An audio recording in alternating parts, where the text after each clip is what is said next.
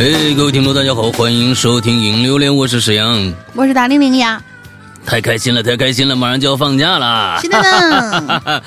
哎呀，而且呢，这个我们这个《哈喽怪谈》呢，也是体恤这个工作人员的辛苦。啊，还有这个粉丝们的辛劳啊！这次呢，其实啊，听说是这个八天的这个假期假期啊，但是呢，其实咱们的咱们呢，其实是啊吃亏了，对不对啊？大家心知肚明啊。本来呢应该是十天假期，结果呢变成了八天假期。呃，对对，本来十天变成八天，谁让这个中秋节和这个国庆节就挨到了一起呢？本来是可以放两次假。哎呀，真的是是吧？哎，所以就是现在是十天变八天，其实是吃亏了。哎，不过呢，也有八天的假期，大家可以安排们的这个去哪里玩啊？这次的放假呢，应该是从这个呃本周的周五开始，一直到下周的周五之后呢，呃，星期星期六、星期天上班。嗯，但是呢，我们哈喽怪谈是一个非常非常人性的，呃，非常非常这个善良的一个节目啊。呃，我们呢体刚才我说了体恤这个啊，我们辛苦的工作人员，我们体恤我们辛苦的这些粉丝们，是吧？呃，体关键体恤我自己。完之后呢，我们决定这个放假的日期啊，从这个星期我们给大家补上这两天，我们准备从这个 这个周的周五开始放假，一直呢放到下星期天，也就是说我们的正式开播的日子。是从这个呃，应该是几号？我看我我我具体看一下啊，嗯，九号啊，几号？九号，九号吗？对，放到星期天是八号吗？哎，九号九号吗？哎，九号我们正式开播啊，正式开播，呃，就你琢磨这里面这个坑啊，嗯，对对，正式开播嘛，我们这是从星期一开始正式上班嘛，对不对？嗯，对对对对对，这没毛病。所以就是体恤各种各样的人，那都太累了，哪有时间听节目呢？对不对？所以呢，星期六、星期天本身应该更节目的，但是呢，我们呃体谅大家的辛劳，那两天呢，就尤其是本身那个这个免呃平免费平台呢是。是没有节目更的啊，主要是会员专区啊，会员专区的让让的各位会员很很累的，你知道吧？哎，就不要想着说，哎呀，还有节目要听，有这个心理负担。所以呢，我们就是决定星期六、星期天呢 也算为放假。我们《哈喽怪谈》节目呢，给大家补上啊，补上中秋的两天假，你看看怎么样？有有毛病吗？此此时身为员工，我很开心。没有毛病，你啊，你听着这个怎么着都没有毛病啊？好吧，这就是我们的放假通知啊！放假通知，从从这个星期五开始，一直到下个星期天，我们处于放假的状态。在这个时间段里边，我们所有的平台停更，包括呃音频的，包括视频的平台，全部都停更。对，所以大家可以享受一下假期，不用再为每天要想着哎呀今天更什么节目了而烦恼了，好吧？哎。这说的真不是人话，那得得骂死底下。呃，我感觉这话主要是好吧。不要再考虑更什么节目了。我们我们上上是前两个星期都一直在说，这个在月底可能又会有两个东西让大家注意一下啊。其中一个确实来了，确实来了，就是说，呃，在二十八号这一天。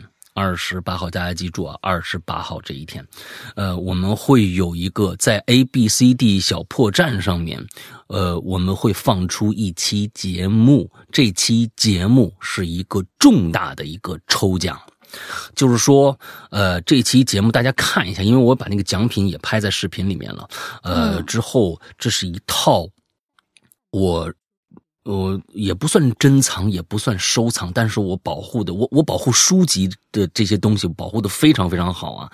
就是我我从我我我九九八还是九九年的时候，我买的一套金田一少年事件簿第一部的全套二十七本，我要在那个视频里边做抽奖，当然不是呃就是抽奖的。这个位置啊，不在那个视频里边，但是我那视频里面说的很清楚，在哪儿抽奖，怎么抽，大家一定关注一下这个。呃，这个二十七本啊，金天一不是送给二十七个人，记住啊，这一套的啊是送给一个人，大家试试手气啊。完了之后，因为因为。这套漫画也确实是我我买了，当年哪有正版可言，对不对？没有，绝对没有正版。你想买正版都买不到。呃，我现在因为我太喜欢今今天一少年事件簿了，所以呢，就我我我已经买了正版了。所以这一套我放在旁边，我觉得特别特别的可惜。我看着他每天在旁边，好像在呐喊说：“你要不喜欢我了，你就给一个喜欢我的人。”哎，我就觉得，哎，书嘛，必须让人看，对不对？所以呢，我就想把这一套送给咱们粉丝们，但是用一个抽奖的方式，二十八号那一天。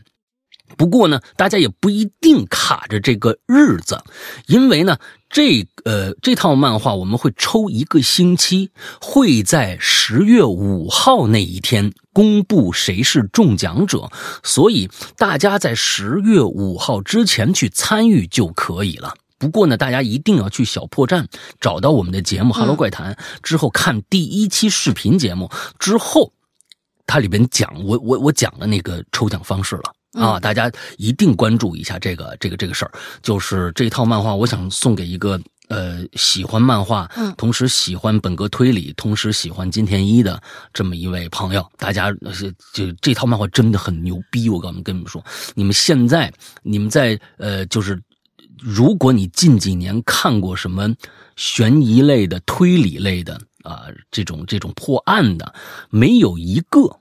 可以赶上他其中一个故事的那种牛逼程度的，真的，所有这这些年，他是集大成的一个一个本格推理的漫画。我跟你说，真的是这个样子啊，嗯，如果你特别喜欢阿加莎克里斯蒂的话，哈，那就更别说了啊，这这本本身就是一个特别阿加莎的一个呃一个风格的一个东西啊，嗯，好吧，嗯，呃，大概就是这个样子，大家一定要关注一下。那我上前两个星期也在说，就是咱们的那个啊。呃，京京东的那个棉服到现在还没有打样出来，可能得十一以后了啊，可能得十一以后了。大家再关注一下，到时候我们会跟大家说的。那我们什么时候上线这个这一件棉服？反正肯定十月之内吧，啊，十月之内上。再晚，我觉得就我就干脆出一件春装得了啊，嗯。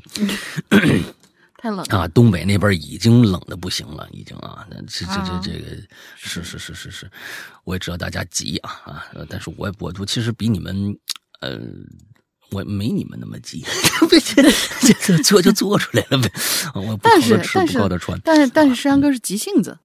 就这个事情是一直在推的，对我们那天就是一直在在推进，哪儿不合适赶紧调整那种。嗯，所以大概就是就是这个样子。同时还有一个小预告，这个预告呢，呃，其实呃不是现在最近几周的事儿了啊，它应该是在呃十一月的时候啊会发生的一件事情。呃，同时我们的 A P P 也会更啊。嗯，前一段时间那个。水果平台，嗯，你们知道吧？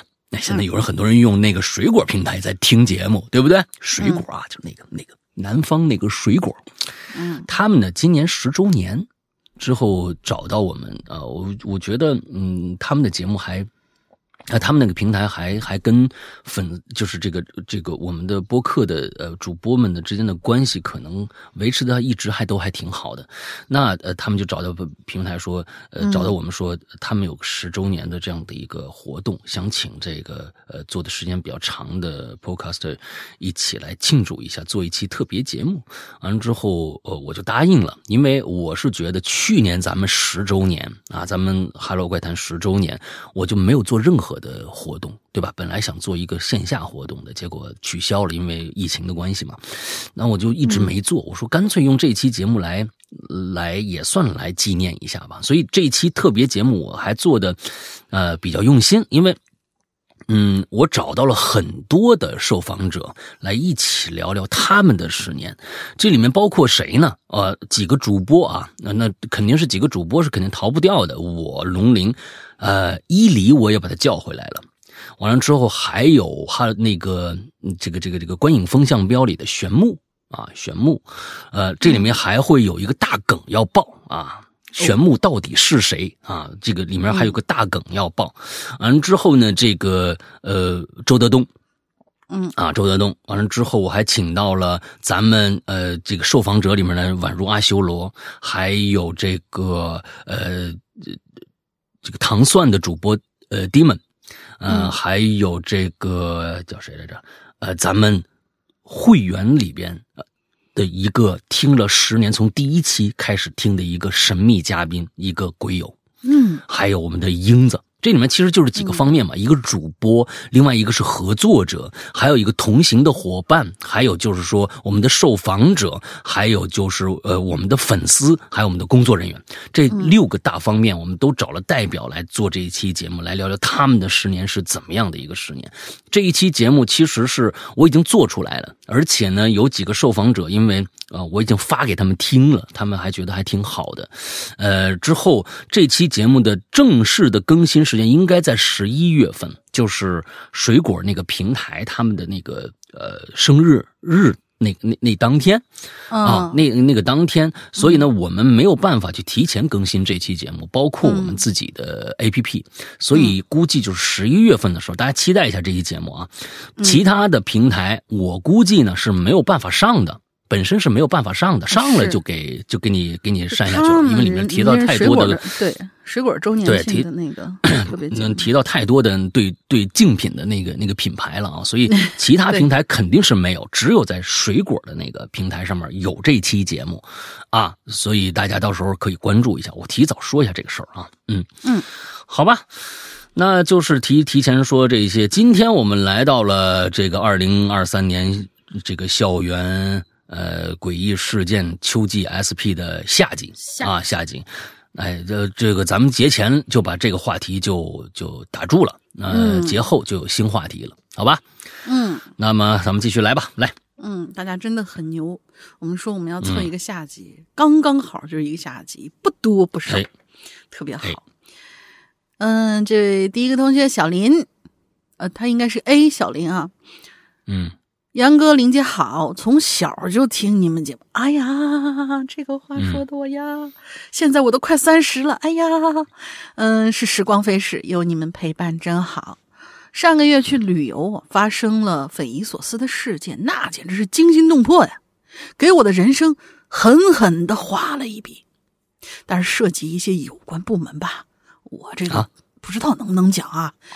呃，我问清楚之后，然后。我再来留言。嗨，啊，就给你们先先提前先打个预防针。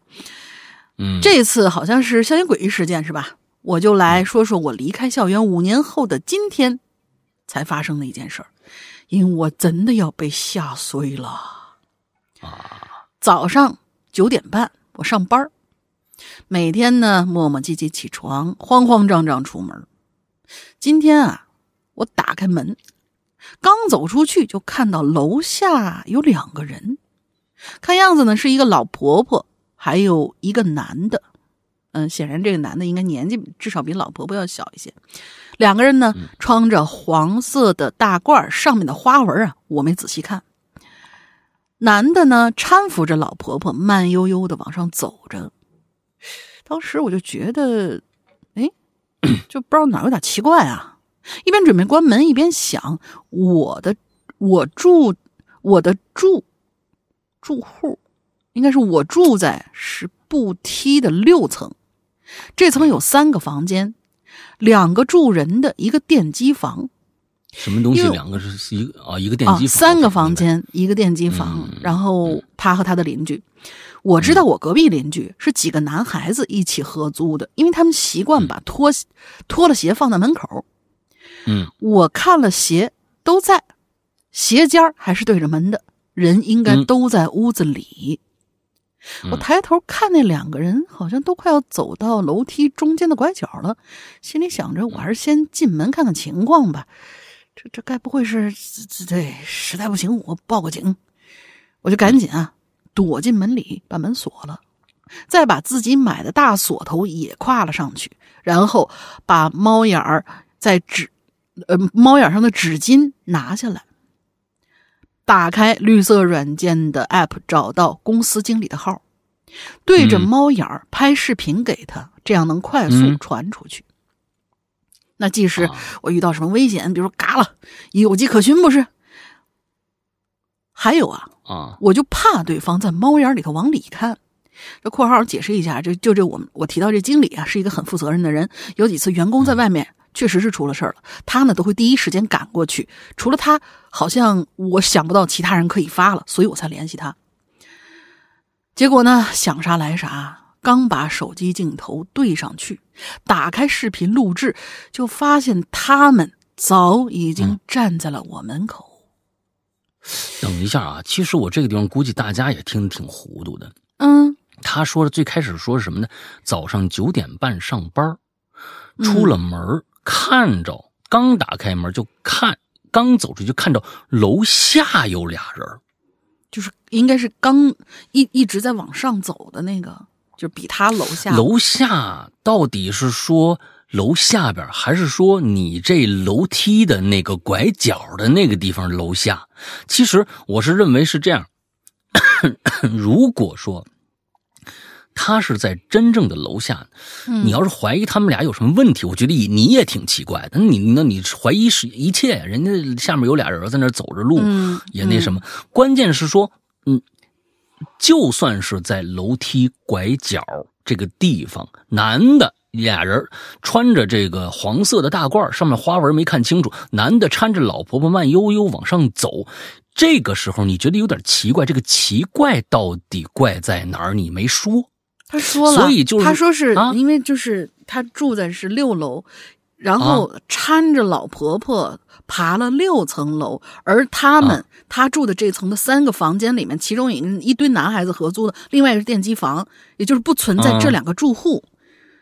我不知道他这里面，因为他没有说清楚他这里面有没有电梯，所以一个男的搀着老婆婆慢悠悠的爬了六楼，就很怪。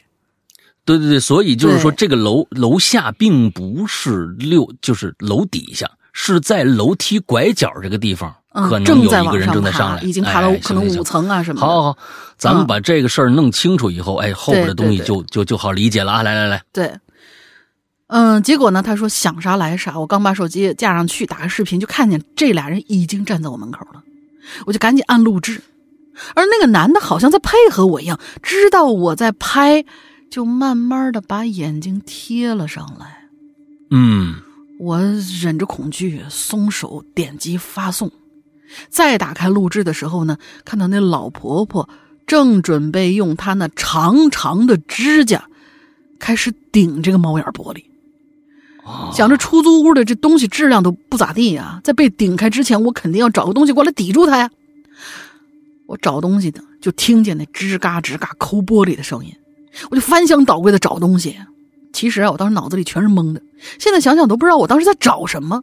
余光呢，嗯我看到旁边有把锯子，就平时手工锯木头用的，抓起来我就躲在门后头，锯齿儿放在猫眼上，只要那手指头伸进来，我就敢给你嘎下来。不是那猫眼怎么能捅出？这这什么猫眼啊？怎么能捅出来呢？这这质量也太不好了。是啊，那东西扶搁上去的吗？是不是？啊 这呃，啊整个人我是浑身发抖，心虚的不行。好在我经常有锻炼，有力气，硬顶着。可是我等了半天没动静了。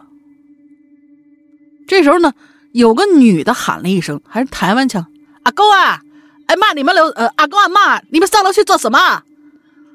外面的男的回了一句：“哎，你不是在住六层没？”然后他们就下楼了。我听到下楼的声儿。这时候经理电话打过来，问：“哎，你有事儿没有啊？你有报你报警啊？”我说：“嗯，没，嗯没事儿，没事儿。呃，我我我我请个假啊。”说完我就赶紧挂了电话，打字给他说明情况。我再说话，我的话说不出来了，我真的要哭出来了。哎呀，我一七尺男儿啊，这样好没面子呀！情绪缓和之后，再打电话给他报平安。我软瘫在地上啊，坐了好久，想着要不下去问问看，这问问情况，兴许就不怕了呢。呃嗯以后我再现在害怕呢？以后也不会，呃，以后也不会惦记了。但是他们住楼下几层呢？为什么没有关门的声音啊？上楼是没声音，那下楼为什么声音这么大呢？咣咣咣的，他们不会躲在电机房里吧？哎呀，我去，我心脏啊就开始感觉到越来越疼啊！哎，什么？原来是膀胱疼，该起床嘘嘘。意思是你刚才做了个噩梦是吗？就是啊，你这这这这什么意思呢？你都已经出门了，刚才是光着出去的吗？还是说你回家就有脱衣服的习惯，钻进被窝呢？又不得继续扯，这是这个这个真的是啊，好吧，好吧，好吧，好吧。而且啊，如果这是一真事儿的话，啊，人家底下都喊了，你还想那么多干什么呢？是不是？这这你这这是真的是自己吓自己啊！啊，真的是自己吓自己啊！呃，你又没干什么亏去亏心事儿，对不对？你怕什么鬼敲门呢？对不对？啊，别别别害怕，七尺男儿嘛，对不对？自己都知道啊，这东西啊，这把把这个事情合理化一下就完了。啊，没没那么可怕。街里街坊的，是不是？楼下住了一个啊，福建的啊，这个老乡，是不是？哎，那那很正常的一个事情嘛。那老头老头老太太走错楼也，而且我告诉你，都不用怀疑他几楼，他肯定是五楼。你 一般差一个楼层差不多。差一个楼层是经常会出现这样的问题。哎，你差一个楼层差不多，应该就是五层。你想过下下去问问就问问嘛，对不对？一估计楼下也就是三户，啊，挨挨户问一下啊，吓着你了嘛，对吧？嗯，没没没什么大事嗯嗯，好吧，我看看啊，来下一下一个这么短，你上一个这么长，你说这个怎么怎么弄呢？完，再我下面两个吧。啊，好，要不然。笑儿啊，哈喽老大，哈喽大玲玲，我是阿喵。作为一枚资深社会牛马，我来凑个热闹。想当初高中的时候，因为太皮了，被妈妈呀安排到县城的这么一个寄宿学校去劳动改造。啊，你们都认为这是劳动改造哈？学校是建在一个很偏的一个地儿。听说呀，之前。又来这个，听说之前是坟场啊！我其实我也真的是，我也不知道这这到选址到底怎么着啊？为什么非要选坟地啊？我们的这个宿舍呢，有男生宿舍大院和女生宿舍大院，这还都是大院有段时间呢，大家反馈晚上睡觉总有人闹，嗯，就听着这个走廊上有声音。总之呢是睡不好。更有同学说呀，晚上起来上厕所。就见好朋友了，一时间闹的是人心惶惶。据说呢，男生宿舍大院那块山坡啊，建造的时候呢，移走了很多的这个坟头。每次下晚自习啊，走回女生宿舍，都先都会先经过男生的宿呃这个院子。嗯，有一天晚上啊，就看着啊，哎，有这么俩人儿。哎，一男一女穿着黄色的这个衣服，也没看着条纹。这男的呢，搀着这女的，感觉像俩道士。哎，感觉像俩道士，你知道吧？在男生宿舍呀，这院子里边布阵做法，哎，放着有观音像啊，和一排这个一些牌位，扯了一点红线，点了点香烛，因为。快到就寝的点儿了，老师的就就就就不让我们逗留啊，全都把我们赶回房子去了。从那以后啊，你还真别说，哎，这老头老太太这俩人啊，还穿着这个黄色这个衣服，没看清条纹的这个这俩人啊，消停了，就是这这还挺厉害的。我们这学校就消停了不少。听说呀，最后啊，搬到了什么城市里边的一个小区里边，一破楼房，没有电梯，只有楼梯的五楼。嗯，哎。哎，好了，这就是我凑热凑热闹的榴莲。祝大家永远十八岁。嗯，好。反正大家不看这原稿，是根本不知道他跟上面那位是什么关系。哎，是不是住上下楼？嗯，哎，好了啊，接下面井水丽啊，嗯哈喽，老大哈喽，龙鳞。作为一一个资深的潜水员，这次是我第一次留言啊。以前在老大的一次直播中啊，老大邀请了很多嘉宾来讲故事，其中就有这个狐狸小姐。哎，中间的抽奖环节呢，还把我抽着了，奖品是龙鳞手工做的减肥皂。哎呦，那天那什么时候的事儿了？五周年啊！我还一直啊，我还一直珍珍藏着啊。现在，那肥皂，嗯，对，好吧，进入正题吧。啊，这事儿是高三美术升大班时候的事情。嗯，高三美术升大班，哎呦，这个这个还真不知道这个专业是怎么分的啊？我也什么叫还就是大班不是幼儿园的事儿吗？是不是？啊，对呀、啊，这个大班哦，有可能就是升大学呃从小吧小的那个小群体，是不是分到了一个大的一个集集集体去去去学习的？这么这个大小是这样的一个，不知道啊。也也有可能吧。啊，对，不知道。嗯嗯，四舍五入呢，也算是校园吧。啊，校美呃，这次为啥不算校园？这个这个真是不不太了解。这个美术生啊，可能这这真不太了解。嗯那时候高考还有七个月啊，呃，还在呃，那个高考还在七月份呢，嗯，那是有段时间了。美术考试呢是在四月份，我们美术生啊，过完农历年就到广州参加这个美术升大班儿哦。针对考试进行加强培训哦，就是估估计就是集体大造，你明白吧？就是集体加大班，就是一个好多美术生都到这个大班里边去集集体加强啊，嗯，就是没日没夜的画呀，哎呦，到四月份考完才才能回学校准备这个文化课。画室呢是在广州美术学院后门附近的一栋这个大楼的二楼里头。哎，这大楼有点奇怪。你说明明是在这个闹市区啊，大楼周围这商业也特别的发达，你人流也多，可就唯独这大楼静悄悄的嗯，啊。就这一楼有几间商铺，而且呢，这生意惨淡的哟。哎呦，我们画室在二楼，除了我们画室啊，还有另外一间画室，然后其他的那个那那空那房间都是空的。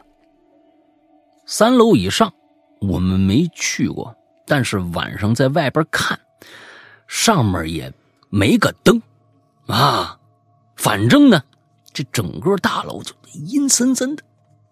白天还好，到了晚上，二楼啊，就除了我们这两间画室，还有厕所有有光，其他的一片漆黑。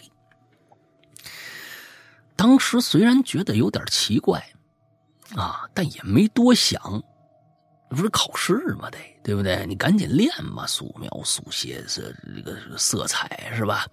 哎，有时候晚上没课，还经常和几个同学在就留画室画画，加加班什么的。嗯，出了画室，除了走廊尽头的厕所，所有光，呃，厕所有光啊，其他地方一片漆黑。那有时候你你画水彩啊，什么这个那水粉呢、你你得洗笔呀、对不对？那得洗笔，你就得去厕所，去厕所都得结个伴儿去。那时候真是心无旁骛啊，一点其他想法都没有啊。可能当时满脑就是画画和高考啊，就这么一直画画画画画。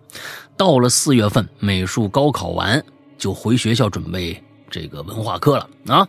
嗯呃，其实整个过程没什么特别的事情发生，重点是到了九月份，哦，就是他在这美术大班里边是没碰着什么事儿的。这已经到了九月份了，嗯按说已经高考完了吧？那就这报志愿都完都都完了。嗯到了九月份，我到了大学报，都已经去大学报道了。到大学报道以后，当时升大班的同学有仨人，都和我考一个学校了啊！我们还是，而且还是同一个班。其中一个人就跟我说呀，他说：“哎，你知道为什么当时升大班那那楼啊那么安静吗？为什么晚上除了除非有课，他从来不去画室？哦，为哦，就是这个跟他一起考上这大学的这个同学说，你知道为什么这么安静？为什么我晚上我基本不去画画室画画吗？除非有课我才去。他说。嗯其实那栋大楼几个月前呢，吊死个女的，嗯就在我们画室二楼。我们经常上的这个男厕所隔壁的女厕所里边，就在那儿吊死了。所以大楼才这么安静。这事儿老师知道，还有几个老师走的比较近的同学知道，但是老师不让我们往出散去。老师租这大楼做画室就是图便宜。嗯，哎呦，这事情啊，已经过去十多年了啊，这这十多年已经过去了。我现在呢还记得当时没，呃，当时听到这个消息的时候的震惊。我也不是什么灵异体质，到现在也没遇到好兄弟，但是不代表我不害怕、不畏惧呀，是吧？当时听到这消息的时候呢，是真的后怕。当时心怎么就那么大？非你得知道，你才能判断你的心有多大。嗯，你连知道都不知道，你你你你到哪儿心大去？是不是？对呀，不知者才无畏嘛。知道才知道你有多怕。你都不应该后怕，你都觉得哦，这不就正好说明这个，不做亏心事，不怕鬼叫门吗？这几个月我过得不是挺舒服吗？什么都没碰上吗？对不对？说明人家就不来找我，我也跟人家没关系。人家那好朋友也是知道好歹的，我干嘛欺负一个我我我跟我没关系的人呢？是不是？嗯，你应该这么想，干嘛害怕呢？对不对？哎，这个都说人的恐惧来自于未知，但我回想我当时的心态，不害怕也是来源于未知，没错啊，对不对？是。如果我当时也知道那女厕所吊死过人，我是打死都不敢晚上去隔壁男厕上厕所和洗笔的。一听就是一个女孩子，对不对？要是说男孩子，就直接说上厕所了，不会说男厕，对不对？好了，事情就这样，没有灵异，没有惊心动魄的情节，就是一段记忆比较深刻的经历。第一次留言，希望被。读到很好，写的非常好啊。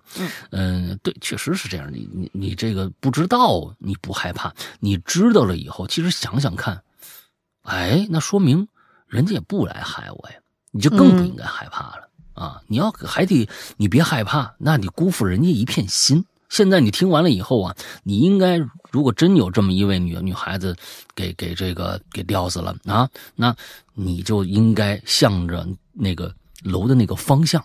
拜一拜，谢谢人家当时没有那啥就完了。哎，你看，谢大哥大姐不杀之恩，俩人心安理得多好，不用害怕。然后让让人家就知道了以后啊，我都没害怕害你，你害怕个屁呀！不行，我要吓吓你啊！你你说怎么办？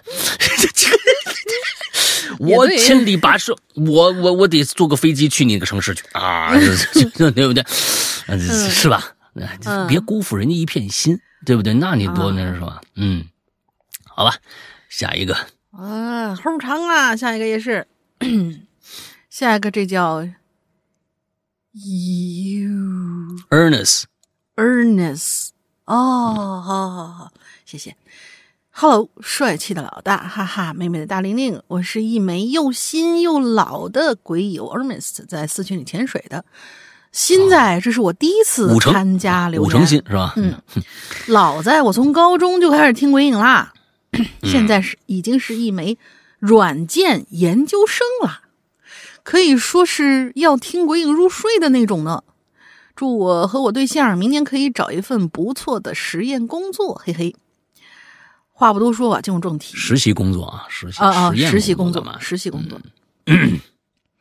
我呢，不是什么灵异体质。反而是遇到灵异比较兴奋的那种体质，所以今天呢带来的故事是我对象最近在午休的时候做的一个梦，没有跑梦主题了。嗯，下面将以我对象第一人称视角来叙述发生在他梦里的事情。啊，我来换个声音啊。嗯，上午呢和朋友们玩完之后的我呢回家睡午觉。我和我男朋友啊，住在一个非常老式的木式结构里，那种吱嘎吱嘎那种房子吧，你们都懂的哈。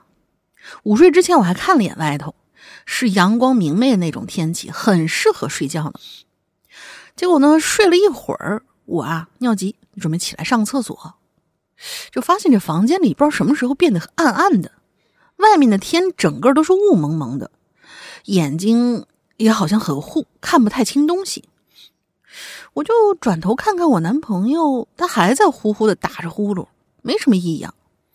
于是呢，我就起身先去衣帽间里拿了个东西，打开手机的时候，看到朋友发来的消息，就想回复一下。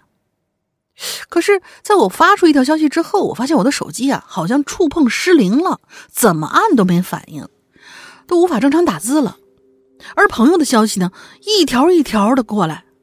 我很急呀、嗯就一边拿手机一边往厕所走，想说等一下给他发语音好了，厕所里头不方便。可奇怪的是，我连语音都发不了，每次发出去都是没声的。我就这样一边研究出故障的手机，一边低头走回到房间。当我站在门口看到我侧躺男朋友，感觉会安心些。然后我同时心里想：哎，算了，等一下再说吧。可是当我踏进房间那一刻，诡异的事件发生了。我看到了在被我男朋友遮挡的另外一半的床铺那边，有个身影缓缓的坐了起来，吓得我直接嗯呆住了。哎呀，因为我看到了另外一个我。我下意识的退了一步，然后就看见那个我下了床，一步步的朝我走过来，吓得我一激灵啊，直接跌坐在地上，风一样的往后撤，他喊着我男朋友，但我男朋友没动静。等退到卫生间门口，我发现隔壁有亮光，心里想着有救了。结果侧头一看，这一看让我的心直接就跌入了谷底。我看到了四个人正在客厅里坐着吃饭，谈笑风生，分别是我的爷爷、我的奶奶、我的男朋友，还有一个我。我当时整个人都吓软了，瘫在地上了。此时，卧室里那个我已经走到了我的面前，俯下身，说了一句。这就是没用之人的下场。我很错愕，然后就感觉背后的房间有人走了出来，回头一看，看到了三个我的奶奶互相搀扶着朝我的方向走过来，其中一个满头白发，而且很长，垂在身子两侧。我再猛一回头，客厅里的人仍旧是谈笑风生、其乐融融。此时别是一番诡异呀、那三个我的奶奶走到我身边，那个长发的奶奶就蹲下来对我说：“你以为最可怕的是什么？啊，不是，不是，对不起，你以为这是最可怕的吗？”我吓得脑子空白，我就呆呆的嗯了两声。但是奶奶随手往厕所边的一个窗户一指，我就顺着她手指的方向一看，我啊的一声就叫了出来。那一刻，我才知道天为什么灰蒙蒙的，那是因为窗户的外边密密麻麻悬浮着我的爷爷密密麻麻全是爷爷是吗？啊！我突然想起了伊藤润二那个那个气球，啊，嗯气球，气球脑袋，而他们正转头看着我，密密麻麻的眼睛盯着我看。之后我就吓醒了。好，现在回到男生视角啊，在我对象惊醒之后，立马跟我说这个梦。那天天气很凉，呃，那天天气很凉，空调房间里还开着空调，但是他告诉我之后，全身上下已经，但是他告诉我他的全身上下已经湿透了。我刚听到这个梦的时候，也是全身鸡皮疙瘩都起来了。嗯后来我就让他把这梦记了下来，起名叫做“没用的人就会被替代”，可能说的就是我们因为各种原因没什么用了，然后我们的身体就会慢慢虚化掉，成为灵体一样的存在，然后这个世界就创造一个健康、完整、有用的实体的我，代替我继续生活。特修斯之我，嗯。实体的我如果一旦没用，就会被再次替代，循环往复。我觉得这个故事脑洞蛮好的哎。嗯嗯，第一次投稿希望 被读到，写的一般请多见谅。如果有奇异的梦或者诡异的事件，会再来投稿。最后祝老大大林天天开心，事事顺心。嗯，那这个这个概念啊，我觉得蛮好，但是这里面要解决一个问题。嗯如果真的要咱们写一个故事的话，关于这个，就是用这个脑洞来写一个故事，就是说，这个没用到底谁来判断？这是第一点啊，这是第一点，可能是有一个我我觉得不不可能是同类来判断，一个一定是一个高于同类的这样的一个组织，比如比如说是一个、一个研判团，就是上面的咱们就说上帝又没意思了，可能就是在一个高于人类，甚至是还是由人类来掌管的这样的一个、一个一个管理局。那就是有一个这样的一个管理局来来管整个人类到底有没有用的这样的一个判断。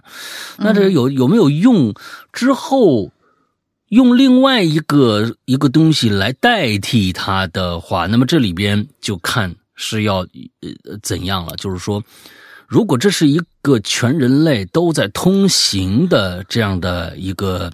一个做法的话，就是说，只要这个人没用，就会被另外一个我替代。那么，替代的到底是什么？嗯，这个没用，到底是什么标准？那么被替代以后，你替代了身身体，好像没有被替代，那就是替代了灵魂。那么替代了灵魂，那这个人就应该有一百八十度的一个转变，跟过去的人完全不一样了。这个原原来人很懒，他变得很激进。嗯，对不对？那有可能是这样，但是呢，这又不是在我们生活当中经常发生的事情。一般就是这人一辈子可能会慢慢慢慢的变化，不会一天的变化。所以，就感觉上来这个挺有意思一个概念，但是可能要想通的事情很多。我就刚才我也在想，要如果要拿这个来来做一个故事的话，可能这两点是比较比较重要的。嗯，比较重要的。呃，我瞎想啊，我就就看着这种好的，然后他还我都会。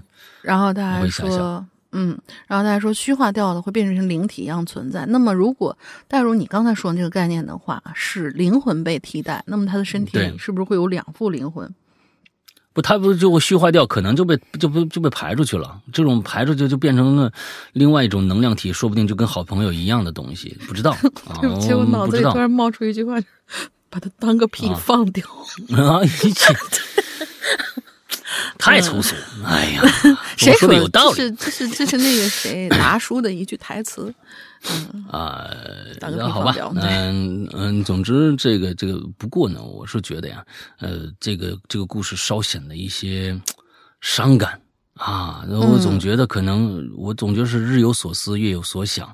关注一下你女朋友的这个这个心态啊。嗯，一般就怎么会做一个梦？旁自己告诉自己你没用呢，对不对？所以我是觉得，嗯，压力太大，担心竞争太过激烈，自己没错，嗯，对自己无力。有这样的一个一个一个梦发生，你可以多关注一下你女朋友的这方面的啊，不要只想着就说，哎，这故事挺挺好玩，我到留言里面来说一说啊。嗯，啊，这看热闹不嫌事儿大，嗯嗯。好，下一个叫外星堂啊，细细的雨水顺着大开的窗户。洒进房间内的地板上，将一个个脏脏的脚印融化。风轻轻地吹着，窗帘轻轻地摇着，远处隆隆的雷声催促着乌云别停下，继续跑。这没头没尾的啊，直接就开始了啊！后边，呃，我看一下啊，我。你看，最后最后会会会做一个，哎，后后面有啊，咱就直接就开始这个故事了。嗯，对，我坐在客桌前，扭着头，愣愣的看着窗外。呃，冷风打在被雨水浸湿的玄天上帝的 T 恤上。哎，这是我们的鬼友，哎，他买了我们的衣服啊。凉透的布料贴在胸口的皮肤，让我清醒了过来。我站起来，慢慢的走到窗前，跨过那个脏脏的脚印儿，探身呢，向窗外看过去，试图寻找刚才那盆怪异的盆栽。那，在一无所获的情况之下，我又慢慢退回我的座位上，瑟瑟发抖。仔细想想，那个盆栽。我刚上大一的时候就摆在窗台上，一棵丑丑的小树，扭扭曲曲的立在那儿，树叶呢稀稀落落，那一直半死不活的，没人在意，更没人打理。直到上个月，坐在窗口的同学突然失踪了。学校清理他的座位的时候，才将那个丑丑的盆栽挪进了储藏间，因为。班主任觉得放那儿不好看，后来呢，又因为储藏间里连续发现了死老鼠，班主任又让我们搬空了储藏间。那瓶那盆盆栽呢，就又回到了窗台上。后来保洁阿姨告诉我们呢，那些老鼠的尸体呀，一点血都没有。扫帚碰上去呢，这些尸体也是软软的，不像死了很久的样子。回想起来，那个失踪的同学，我几乎不认识他，沉默寡言的，独来独往的。我与他邻座，但从无交流。偶尔还会听到一些神经质的碎碎念，只记得呀，他对那盆盆栽格外的照顾，似乎那才是与他交流的朋友一样。从他的那些碎碎念里头，有时候呢也会听到一些能够辨认的词儿，比如说什么“地狱植物”“乌姆乌苏姆”“姆巴瓦树人”之类的啊，这些词在我的认知里完全没有。我记得当时听到这些词的时候，心里想说：难道现在才上大一？学习压力就大到这种程度了吗？正当我发呆回想这些事情的时候，居然啊，又已经是十点钟了。室友还专门打电话告诉我，今天晚上会下暴雨，让我赶紧回宿舍。在我刚关好灯准备出门的时候，不经意往那小树的方向瞥了一眼，突然就看着那小树啊，开花了。我定睛一看嘛，他干瘪扭曲的身体高高举起了一朵白色的精致的小花那朵小花在黑暗的办公室窗台上，映着窗外街道上忽明忽暗的街灯，散发着微弱的光。我紧紧盯着那朵小花，生怕这突然出现的小花生命就突然消失了。等我反应过来的时候。我已经站在那小花面前了。为了看得更清楚，我拉开窗帘打开窗户，让街道上的光线尽量多的照射进来。那小花是那么的精美、精致、美丽，散发着微光和如蜜般甘甜的味道，让我如痴如醉。随后，我便不受控的。伸出手指，轻轻的抚摸那精巧的花瓣。正当我沉醉其中的时候，天空一个炸雷将我惊醒。我发现那朵小花正整个包裹着我的手指。我试图收回手指的时候，突然钻心的疼就传遍了全身。我大喊了一声啊，同时眼前一黑。脚一软，差点跪下去。我挣扎着稳住身子，惊恐的看向四周漆黑的教室，又看看自己的手和那朵花。正当我咬紧牙关准备抱起花盆将它砸了的同时，突然一只手以惊人的力量抓住我的手腕，从花盆的土里伸出了一只手。死死抓住我的手腕，我吓懵了，一时连呼吸都忘了。这时候，天空又一个炸雷，倾盆大雨可就下来了。由于我没关窗户，大量的雨水瞬间浇了进来。这大雨似乎对他，或者说对他们，也有着影响。抓住我的手腕的怪手，抓住我手腕的怪手。突然就放松下来了，手指钻心的疼也减轻了。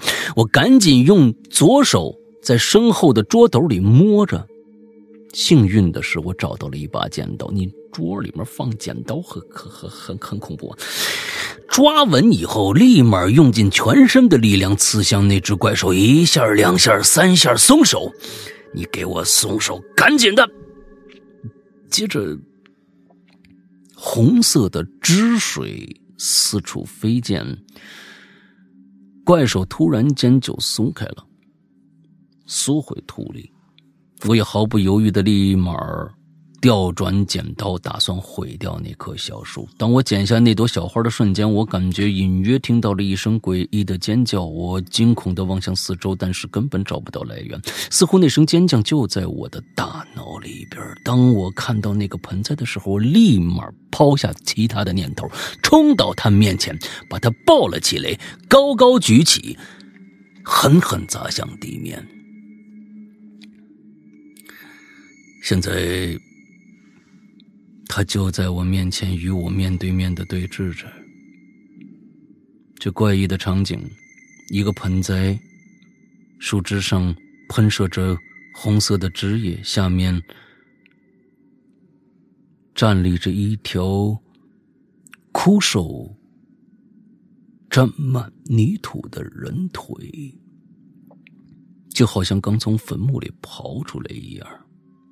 我站在窗边，淋着雨水，痛苦的捂着头，害怕的双腿发抖，大脑里充斥着尖叫声、碰撞声和那些根本无法形容的噪音。突然，我抓住了那些噪音里唯一一句我听懂的话。他说：“他们来了，快趴下。”我坐在课桌前，扭着头，愣愣的看着窗外。冷风打在被雨水浸透的玄天上帝 T 恤上，哎，冰凉的布料贴在胸口的皮肤让我清醒了过来。我站起身来，走到。窗口，跨过那些脏脏的脚印，探身向窗外去，试图寻找刚才那盆怪异的盆栽。在一无所获的情况下，我又慢慢的退回我的工位上，瑟瑟发抖。我检查了一下我的手指，发现那朵花已经不见了，手指上的刺痛感也消失了，连伤口都没有。我觉得我是得救了吧？我是我活下来了吧？现在我明白。原来花谢了，种子就长出来了。我曾是一个有梦想、有希望的人，但现在，我只是一颗盆栽，永远的困在这个窗台上。哎，不错哎。嗯，本来这篇是打算写在七月份的办公室篇的，结果写完了我就忘了，一直放到现在，就顺手把办公室改成了教室。但是最后发现有一处没有改到，忘啊，一个工位对吧？嗯，刚才我也疑惑了一下，我说怎么变成工位了？哎，但是也可以的，啊，我觉得也可以的，呃，望老大见谅。其实这这这故事写的挺不错的。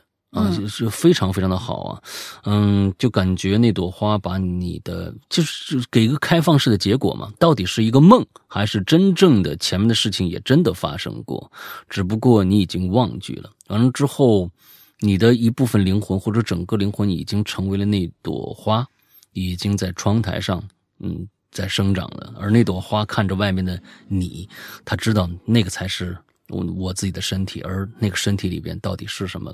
已经不知道了，也有可能是这样，也可能是一个梦。反正总之，我就觉得那那整个的结构都还不错，有点像克苏鲁神话啊。嗯，它整个那个写作的写作体又真的很像嗯克苏克苏鲁神话的那个那个状态。嗯嗯，挺好挺好。嗯，我对我觉得呃，当然当做备选。其实我给你一个更好的结果。我告诉你，你要改那个结果的话。你绝对今天我都不用看后面的，我都不看后面的，你绝对第一名。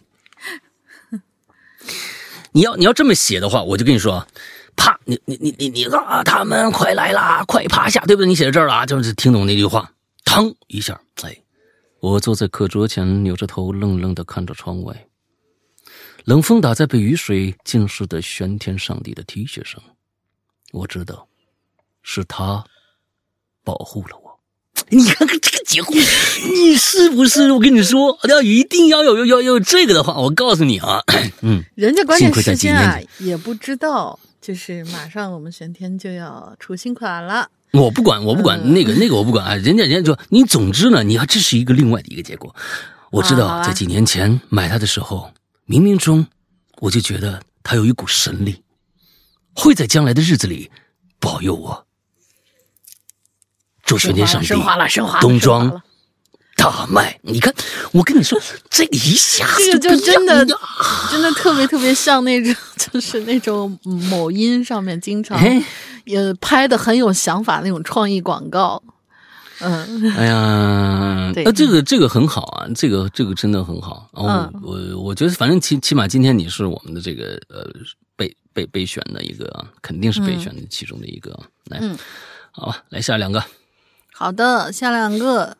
顾以啊，校园诡异事件嘛，我这阵子啊，莫名的经常梦到上学时候喜欢的那个人，梦到在教室，他坐在我的前桌，在梦里呢，哦。好像知道是梦，因为觉得很美好，美好的不太真实。我又梦到在一条小路上相遇，我对他无奈的笑了一下，他好像有些歉意的看了我一眼，之后又梦到嗯我们相对坐在了一个店的一张桌上，开始一种表呃，开始一系列的表白，又梦到他说想带我见他的父母。每次梦到他，我都觉得很幸运，同时也觉得自己真的是，哼，想瞎了心了吧。今天想起来，再看看他的微信资料啊，是不是预示着有什么不一样的变化吗？因为我们没有加好友。于是我在一个小小的、安静的、好像被遗忘的同学群里点开他的微信，看他的昵称，但是什么都看不出来。打开他的头像也看不出什么，再看看个性签名，仍旧看不出什么。我又打开了他的朋友圈，哦，发现背景是他的婚纱照。好吧，幸福去吧。哎，诡异吗？是的，诡异什么呀？梦是弯的嘛。可是他结婚让我梦到他，又是怎样啊？真是莫名其妙梦到的啊！我可真的没有想他。好了，可以了，我去平静一下。嗯啊，这这个是、嗯对对对对曾，经会会经常曾经喜欢的人结婚了啊，啊，确实会带来一些伤感的，真的。对，呃，如果你现在你对你想起他，还会有一种莫名的一种奇怪的一种心思的话啊，就不是心思，就是一种心理活动的话，哎那那一定的，就看到对方结婚了，就对，就会一定会有点小酸酸的一个感觉啊，这个很很很好理解，嗯，嗯。对我昨天晚上做了个特别特别奇怪的梦，就是梦到好像我你梦到了一一万个男人是吧？都每一个男人都不同的男人，都是以前你每个星期交往的那些。哎呀，你怎么知道？就前两天还在沉迷于《封神质子团》，然后这两天，然后又看到了黄景瑜，然后就嗯，对对对对对，你猜的对，没错。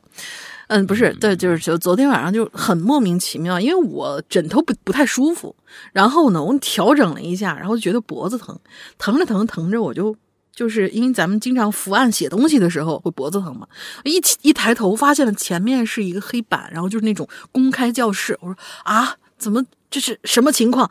之后旁边人的那个讲义我好像没有，然后老师讲我们现在翻到第几页，然后你看了什么什么什么第几行，这个重点要怎么？我打开我那一册，我我特别想问我旁边同学，是不是你们上次发讲义时候我没来？那么就为什么你们跟我们书不一样？然后我在坐在教室里面就开始心里慌，还好很快就醒过来了，然后就只只是单纯的脖子疼，是说现在还在脖子疼，但是就是经常我是我是经常会莫名其妙的梦到我回到警校那个生活，就其实那、那个地方的生活让我觉得呃纯就是纯身体上的累。其他的还过得蛮开心的，就只是纯身体上累，但是不知道为什么，嗯。我就经常会梦到回到那个地方，没有没有梦到大学，没有梦到小学，就经常会梦到回到警校，这就很很很很神，嗯。嗯嗯嗯嗯，嗯、在一个小皮沙门天，我们的下一位同学，世阳哥大林好啊，最近确实很忙，没怎么留言啊，也不在各种群里。想不到上期还记得我啊，当然记得。但是匿名那期呢，我是有参与的，小破站直播我一直在，只是没有用这个名字罢了。这次响应号召啊，过来凑个数。嗯、那应该还是在我读大四的时候，某个凌晨，当时呢，我在宿舍熬夜，看着欧冠，基本上啊就是半夜三四点吧。在比赛下半场，时不时就听到这楼下就频频的翻出清脆的咔吧声，偶尔呢还伴随着有电动车的警报。我们整栋楼的电动车都停在楼下，所以我起初以为是谁半夜回来不小心碰着了吧。但是随着次数越来越增多，我开始觉得不对劲了。啊，我第一反应，我靠，偷车贼！于是我就小心翼翼的摸到阳台，从这儿可以观察到楼下大部分电动车的位置。哎，果然啊，我看到了两个狗狗祟祟的身影在楼下晃来晃去。估计是因为第二天要上课，也没我周围呢也没有像我这么忠实的球迷。在异常情况持续发生这段时间里，我没有看到其他人有什么其他的行动。跟我们宿舍一样，应该现在都睡得死死的。我却顿时有些兴奋了起来，心想：好啊，我要成为第一目击证人了。更关键的是，我没有电动车，这个呢 稳赚不亏呀。但是随着咔吧声和警报声再次响起，我决定采取行动了啊！鉴于偷车贼呀很有可能也是学生党，我呢心里头还是希望能够给他一次机会的。于是我在桌上翻找，终于找到了压在书堆底下过期了四天的一块小蛋糕。不是你啊，那不都扁了过得真的吗？是就是不但臭了，还扁了。你你翻出来的干 干嘛？书下面压蛋糕，你知道吧？啊，你这东西，对对，书书里面夹着前年吃的凉粉儿，嗯，这不 这是什么东西可以可以啊？啊，那不凉粉儿都不那啥，书里加了螺蛳粉，那是加辣加臭那种。原本已经松软的体质啊，变得梆硬了，非常适合高空抛物。这里面不不不不不不建议啊，他这儿也说了，他说为这是为了对抗犯罪哈，大家千万勿模仿。嗯，于是呢，我就对抗犯罪应该先报警 啊！于是呢，我就用就扔了下去，这蛋糕就重重的砸落在了地上，夹杂着塑料袋包装摩擦的尖笑化成了我的鸣枪示警。那两个人似乎愣了一下，但可惜呀、他们并没有领会到我的好意。不久之后，又开始对这电动车上下其手了。我只能把我的朋友，我把我的室友啊，呃，我们叫他胖子啊叫醒，他是学生会的，我觉得他应该有能力处理这事儿。胖子醒了之后，和我到阳台瞅了一眼，也发现事情不对劲，呃，也发现事情不对劲儿，立马也不得行，也发现事情 不得行，不得行，不得行。对对对，不得行不得行，立马就打电话联系学校保安。你看看这个这个学生会的这个觉悟就是比你高，你看人家为什么能进？学生会？真的是，哎，啊，立马打电话联系学校保安。保安呢赶到还需要几分钟，于是我俩呢就决定进行包抄啊。哎这个得行。啊，对，我们宿舍楼有两个楼梯口，为了防止对方有逃窜上楼的可能，我们叫醒了隔壁几间屋的人。大伙儿呢穿睡衣睡裤，纷纷抄起晾衣杆，兵分两路，算好时间，一声令下，七八个小伙伴从五楼飞奔而下。哇哦，竟然有点帅，觉得。可能因为我确实没有电动车，并不像其他几位带着愤怒和仇恨。我呢是最后一个，当当当当当当跑到了。当我赶到的时候，两个嫌疑人已经被众人团团围住，但是既没有动手，也没有咒骂。等我看清的时候，我们也愣住了，因为这两个人我认识啊，是两个我们同系的同学，其中一个还是我老乡。哎呀，我们当时有点懵了，因为压根儿没想到他们会是做这种事儿的人。啊，随即呢，这保安呢就赶来了，把他们带走了。我们之中的一位和他，呃和之中的一位和他们相熟的同学，主动跟他们去了了解情况。这事后呢，我们也也是从这位同学口中了解到了其中的原委。这俩人呢，因为学业和生活的压力，借酒消愁。酒后呢，掰电动车后视镜减压，其实不是想偷车的，但确实已经掰坏了好几辆电动车的后视镜了。啊，最终也不知道怎么处理的，学校并没有大张旗鼓通报，我们也很有默契的不再聊这事儿了。第二天上学的路上，我看到了昨天晚上被我扔下来的那个小蛋糕，走起来，呃，走过去，捡起来，小蛋糕走起来，我天还行，你这是怎么看的字儿？我天哪，你这这原来灵异在最后几句话是吧？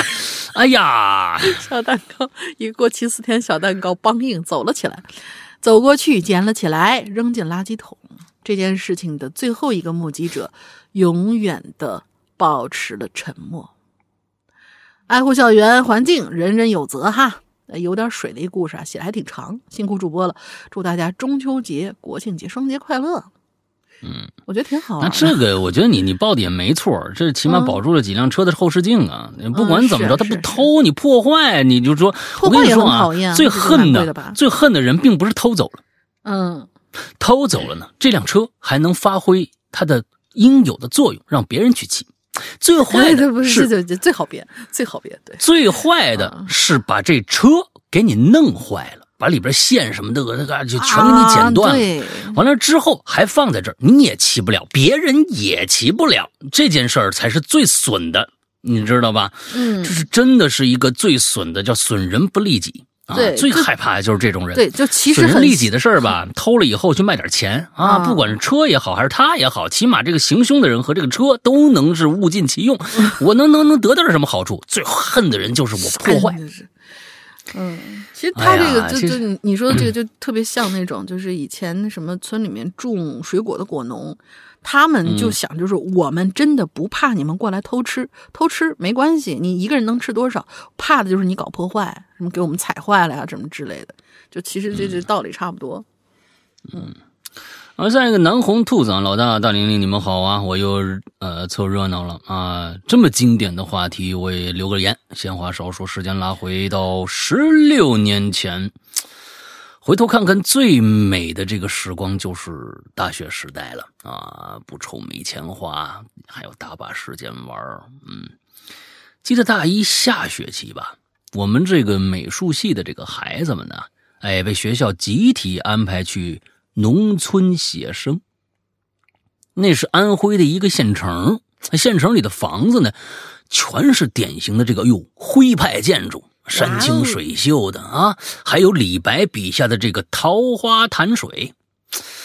很多大学的这个美术系呀，在这儿啊都有写生基地，所以呢，到这儿旅游，你就会发现弯弯曲曲的石板路、小巷里、田间流水的小桥边上，随处可见都是画画的学生。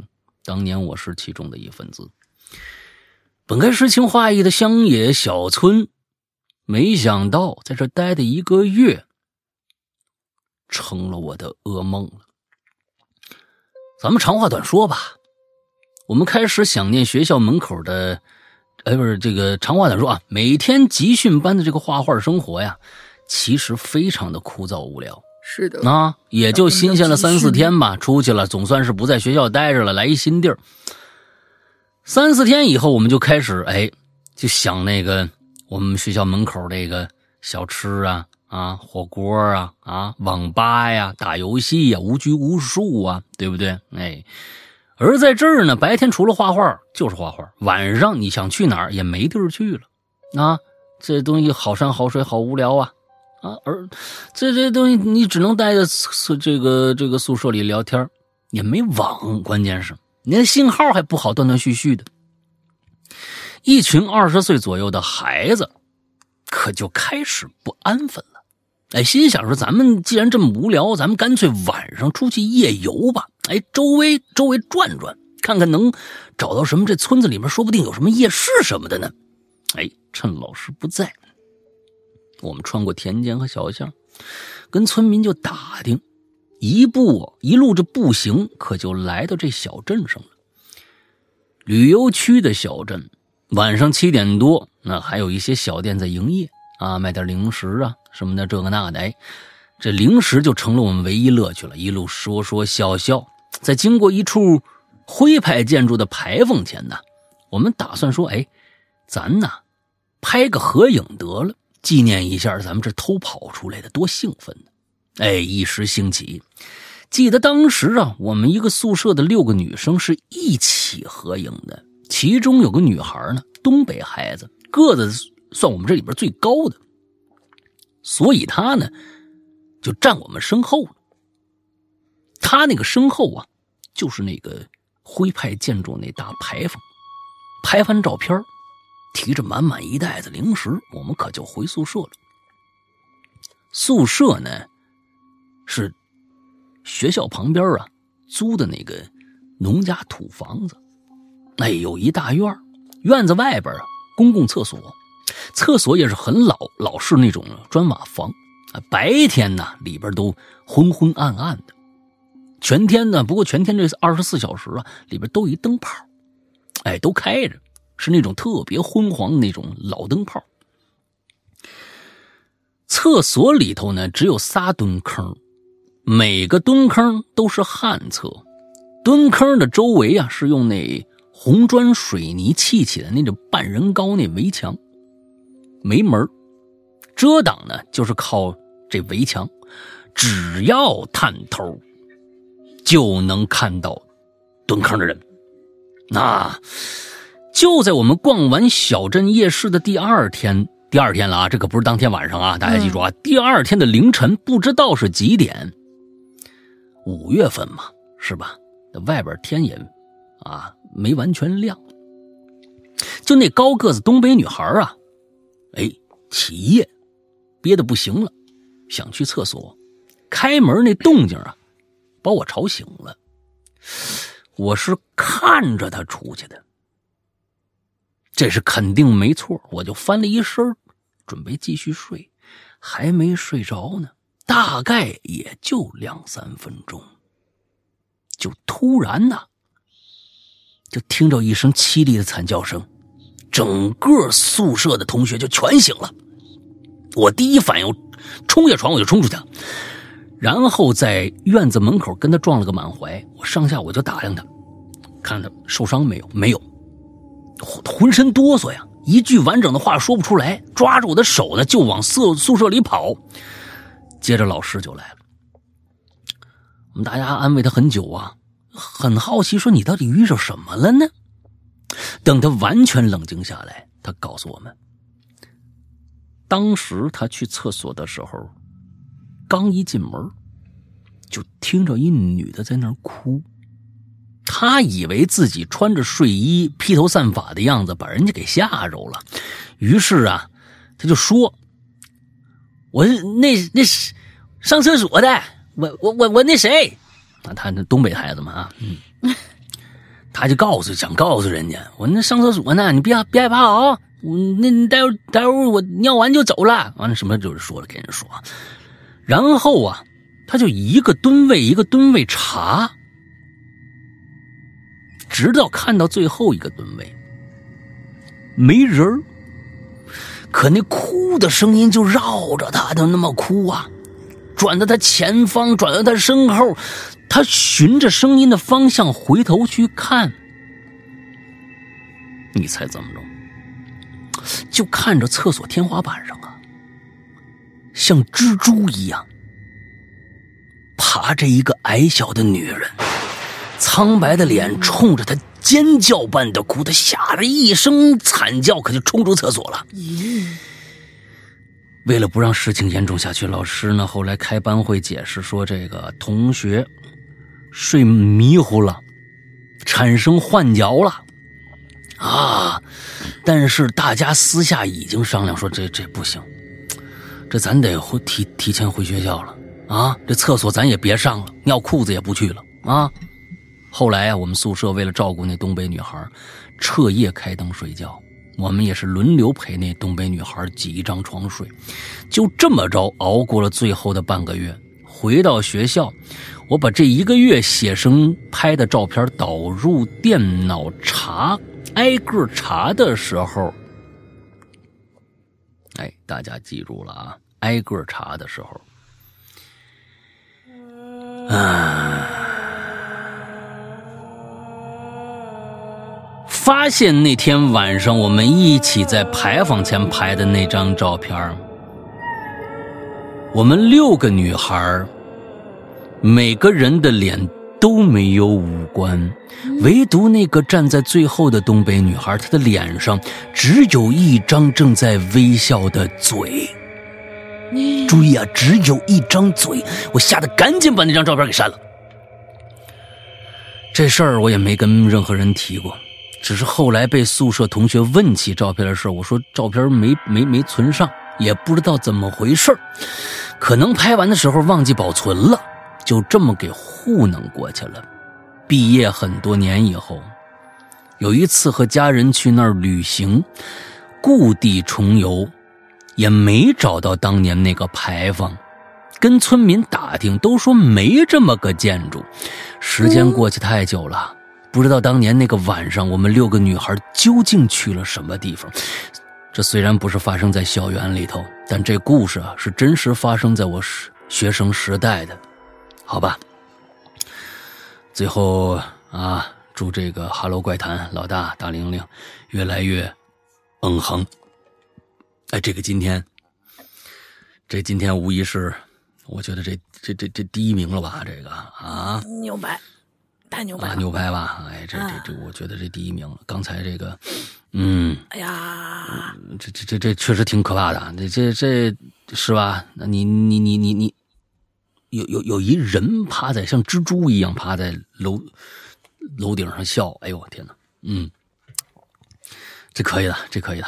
我我我我肯定不排除他这个就是是嗯那种事儿啊，但是最近越来越多的就那种视频挑战上面，有的人通过某些力量，真的能够像蜘蛛那样趴在屋顶上，普通人都可以做到，就是只要掌握那个方法之后，大家都可以做到。很多人已经去挑战了，甚至还有他们从那个屋顶视角拍下来的视频。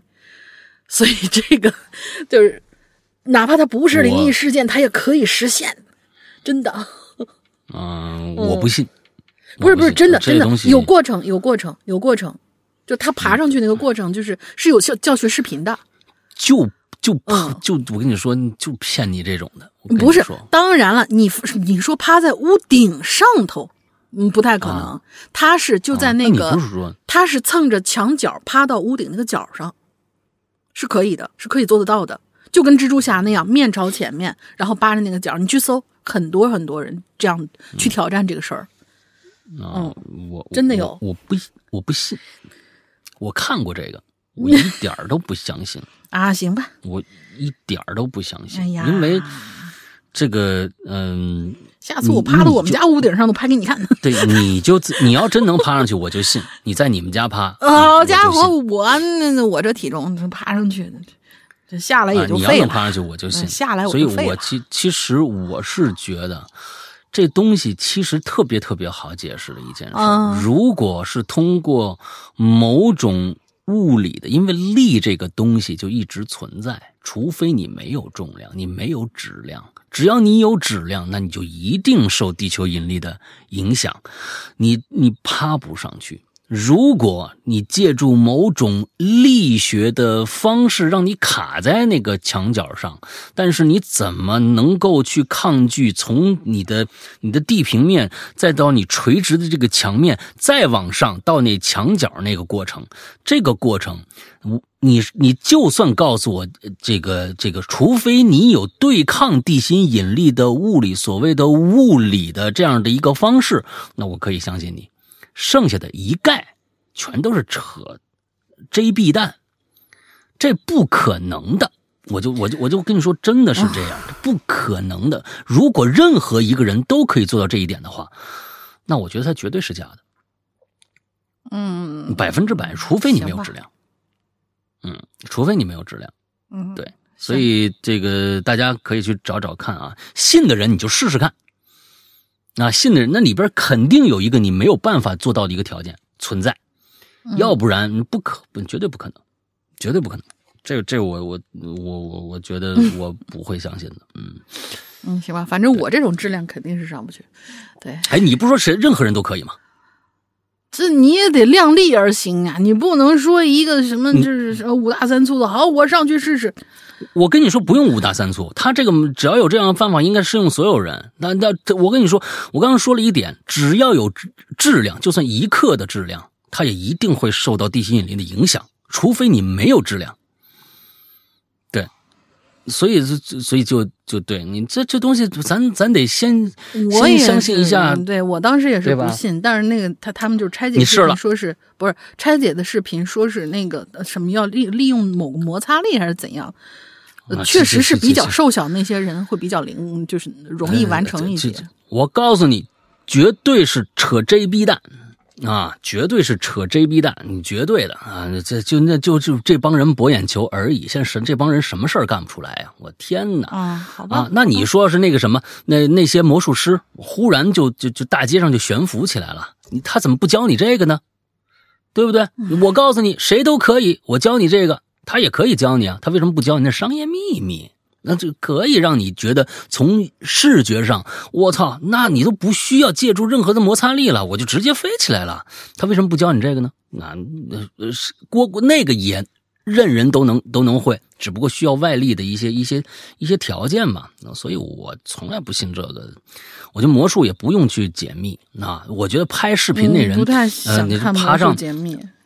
对你趴上墙，我觉得都挺好的。哎，这我我就给你看一个这个，我这个完之后还有人去解密他是怎么做的，完了之后给给我那个呀，真的就是博眼球了。哎，那就就就就就就算了。嗯，我是我是不信。下一个死，哎，该该谁？该你了吧？该你了，该你了，该你了，你要这么激动，把下一个给你念了呗。该你了。来，下一个 Sunday Seven，老大你好，龙鳞小姐姐好，我是一枚潜水很多年的鬼友，从初初中一年级开始听怪谈，自己身边呢也遇到过几次这种事情。接下来就是发生在我上学时候的故事。哎，这是发生在大学第二年夏天的事儿。我们学校呢是护士专业的一个学校，在这个学校男女比例是严重失调啊。我们班上五十个人，除了辅导员和我的两个室友以外，全都是女的。激不激动？哦他是我是男孩子哟。他是一个毛不易吗？对呀，我也在想到毛不易同学，这 是不是毛不易？毛不易，你上大号说话。哎，你有没有嗯有有没有发现你在这个唱歌方面是有天赋的？你试试啊，嗯，他有他有可能，他有可能是周深哦。啊，来吧，嗯，在第二年的开学啊，因为新进的护士专业女生太多了，嗯我们第一年所住的寝室，在第二年呢就被迫分给了学妹们。我们仨男生啊，就被分到了学校新建的一栋教学楼里，让你吸甲醛去了是吗？因为这个宿舍楼还没有完全装修完，很多都是清水房，只有几张床，非常简陋。所以我们三个人呢，决定去找辅导员借租一个教室公寓。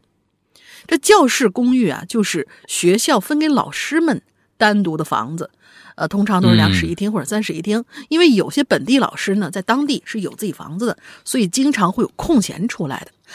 学生们如果想要去，可以找老师租这种房子。在我又挣你份钱啊，太 在不公平了，这个嗯，在我和两位室友还有辅导员努力下，我们找到了一个位于学校食堂旁边的一个二室一厅的公寓。嗯，好，这房子的布局和装修都很简单。进去之后，给我们一种感觉呢，就是有点过分简陋了。但是没办法，这公寓不好找啊。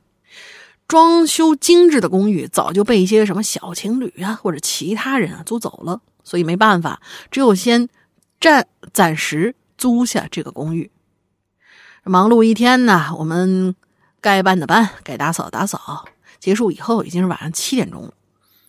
这个公寓两个房间的床都是上下铺的那种，我们就把两个房间的床搬到了一个房间，合并到一起，把空出来那个房间作为我们放电脑的娱乐房间。我的两位朋友啊，小曹和小刘睡在下铺，我一个人呢睡在上铺。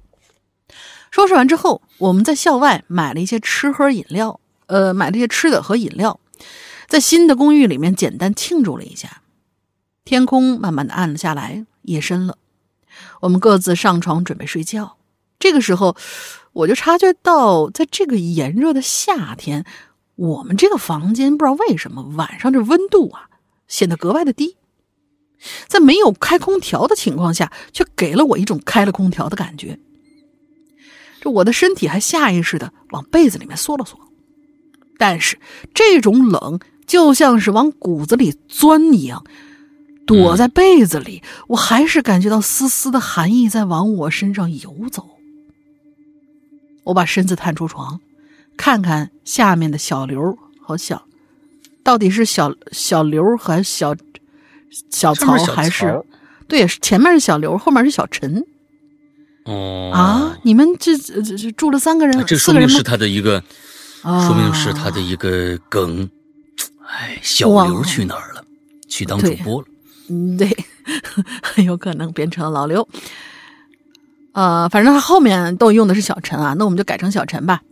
我看向下面的小陈和小曹，就问他：“哎，有没有觉得这房子好冷啊？”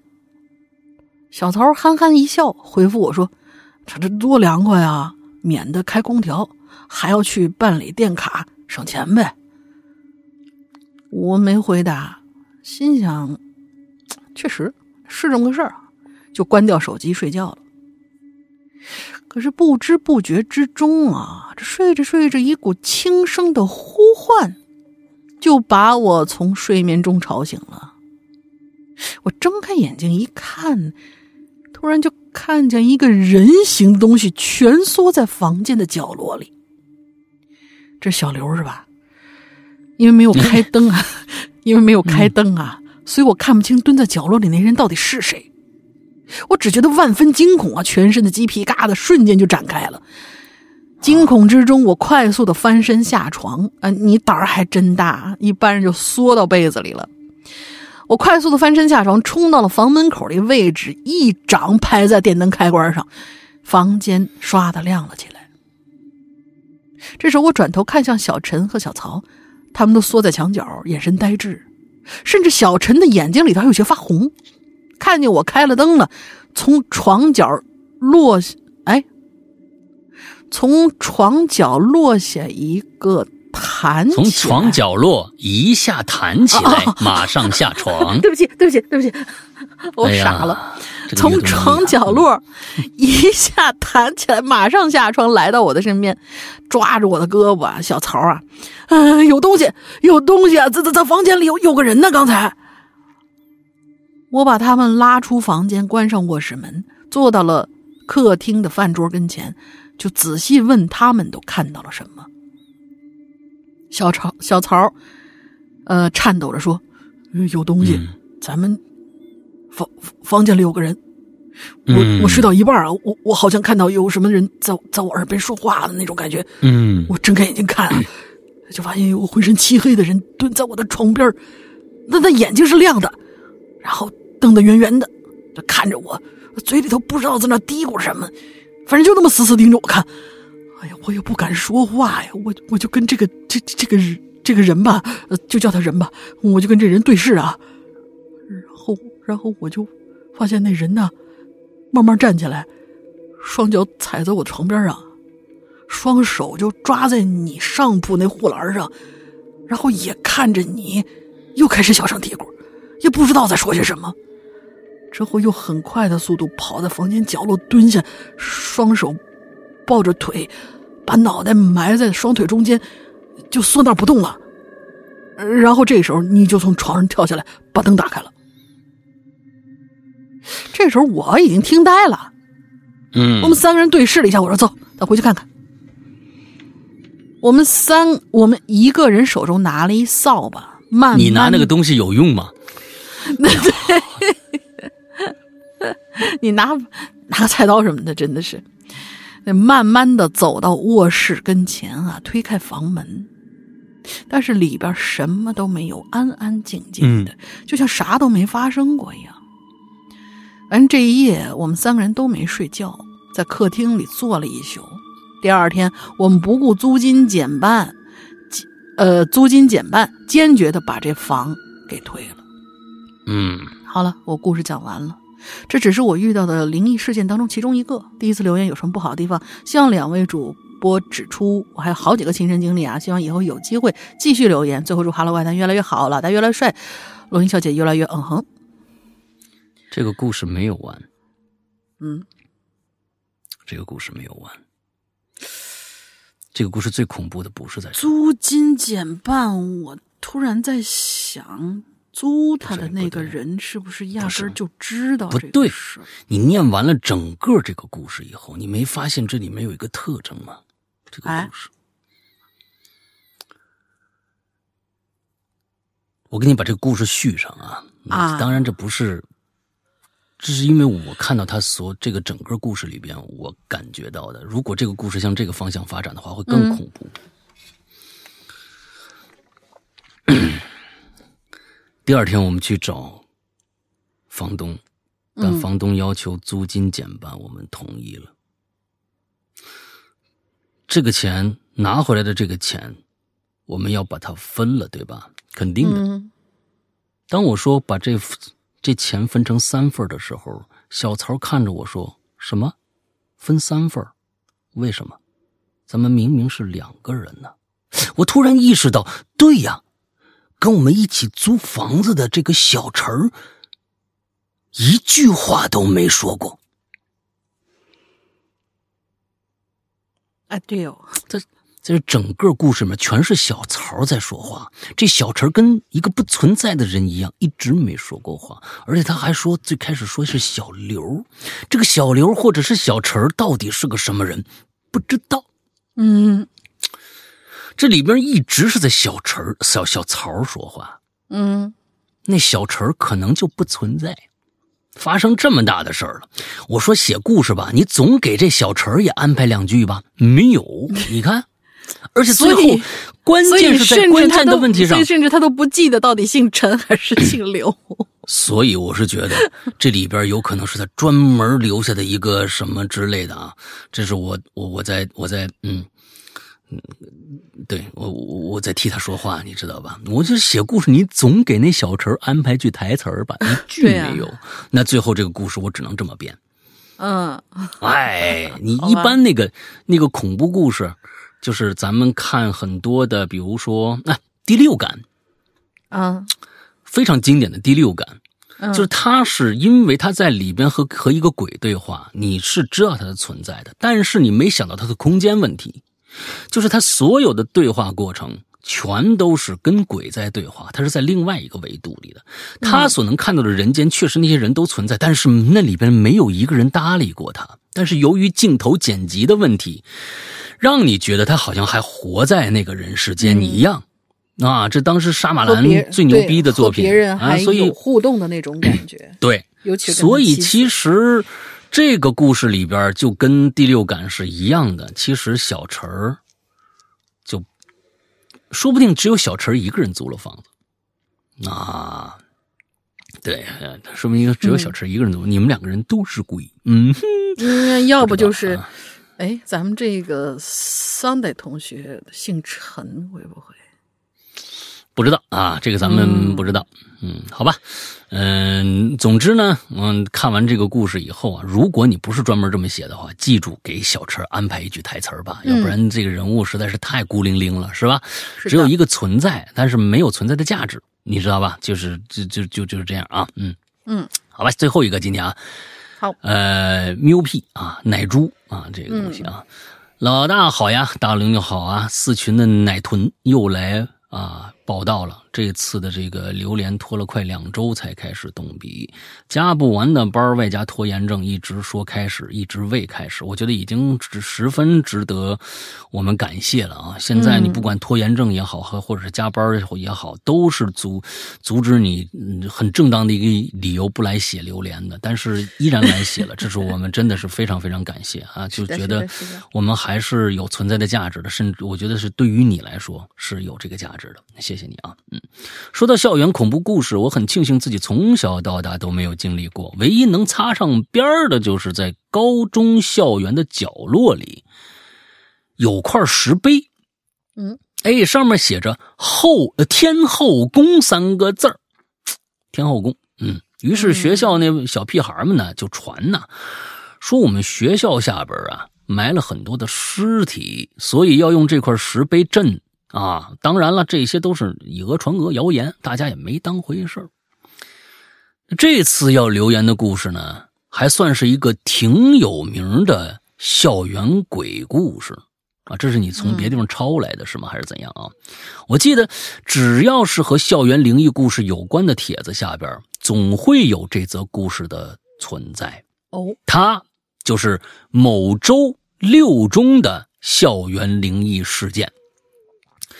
我是真没听说过这故事啊。呃，某州那多多了去了啊，广州、兰州这个州那个州，咱们这这都多多了去了啊。会呃会来留这个言的原因是啊，某一次和男朋友哦，奶豚是女孩啊，我一直是以为是个男孩。呃，这个某一次啊和男朋友吃火锅聊起这事儿来了，他说呢，确实是真的，因为他的一位家属。当时就在这所学校任教，哎，那个时候这事儿啊，还是引起了不小的轰动的。那么，故事开始喽。故事是发生在九十年代初，哎，有这么一次学校组织这个秋游活动，就包了一批车，接送师生们呢去这个郊游的地方。很不幸的是，有一辆车在途中啊翻车，掉江里头了。车上一个班的师生，只有几个孩子幸存下来。这里备注一下啊，网上有的版本说无一幸免，这是假的。有几个孩子活下来了。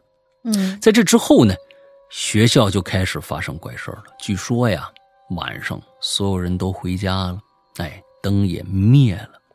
就总有那么个教室的灯会亮着。门卫大爷觉得呀，这可能是哪个班的学生忘了关灯吧，就上楼检查。大爷越走近就越感觉不对，因为亮着灯的那班的教室啊，是出车祸那个班级。那整个教室充满了雾气，窗户玻璃上都滴着水。教室里整整齐齐坐满了那些去世的孩子，那位去世的老师也站在讲台上对着学生们上课。所有人全身湿淋淋的，哎呦，那门卫大爷吓死了。第二天呢，就还第二天，我当天我就汇报去，你这这还第二等到第二天，嗯，第二天就汇报给了学校，但是校方啊没当一回事就批评大爷是封建迷信，那。就没有后续的措措施了。接下来几天呢，大爷每天晚上深陷教室莫名亮灯的恐惧之中，即即使他把教学楼的总闸给关了，这间教室的灯依然会亮。直到有一天晚上，早到的学生们，哎，早就直到一天早上啊，早到的学生们发现学校的大门紧闭着，大爷也不在门卫室，一个个觉得奇怪。平时这点啊。大爷早就开门了，啊，最后呢，是一有校校门的那个铁铁大铁大门的那个钥匙的老师过来把门打开的。大家一边往学校里走，一边就纳闷今天门卫大爷怎么了呢？这讨论着呢，大家突然看着门卫大爷吊在操场的篮球架上死了。最诡异的是，在篮球架附近，甚至整个操场。都看不到任何可以垫脚的东西，意思也就是说呢，大爷被悬空吊死在空旷的篮球场篮球架下。对，就那扣篮架还蛮扣篮的那下边。嗯，之后学生之间就流传了一个说法，说是大爷被那群去世的学生冤魂索命。故事的最后传说呀，这个班现在半夜还在那儿上课呢。好了，我听过的故事就。就到这儿了。最后要补充一句，因为事件发生比较久远，外加这个网上流传呐，有很多的版本啊。完之后，所以如果有鬼友知道这件事儿，并且我诉说的和你们记忆中那版本有偏差的话呢，哎，还请见谅。终于呢，赶在周五的晚上写完这篇留言了。当下的我正在一边和四群。鬼友们看鬼片儿，这怎么看呢？一起，咱是现在可有这种可以一一起看片儿的这种 A P P 是吧？那种某某会议的那种地方可以投屏。哦哦，明白明白。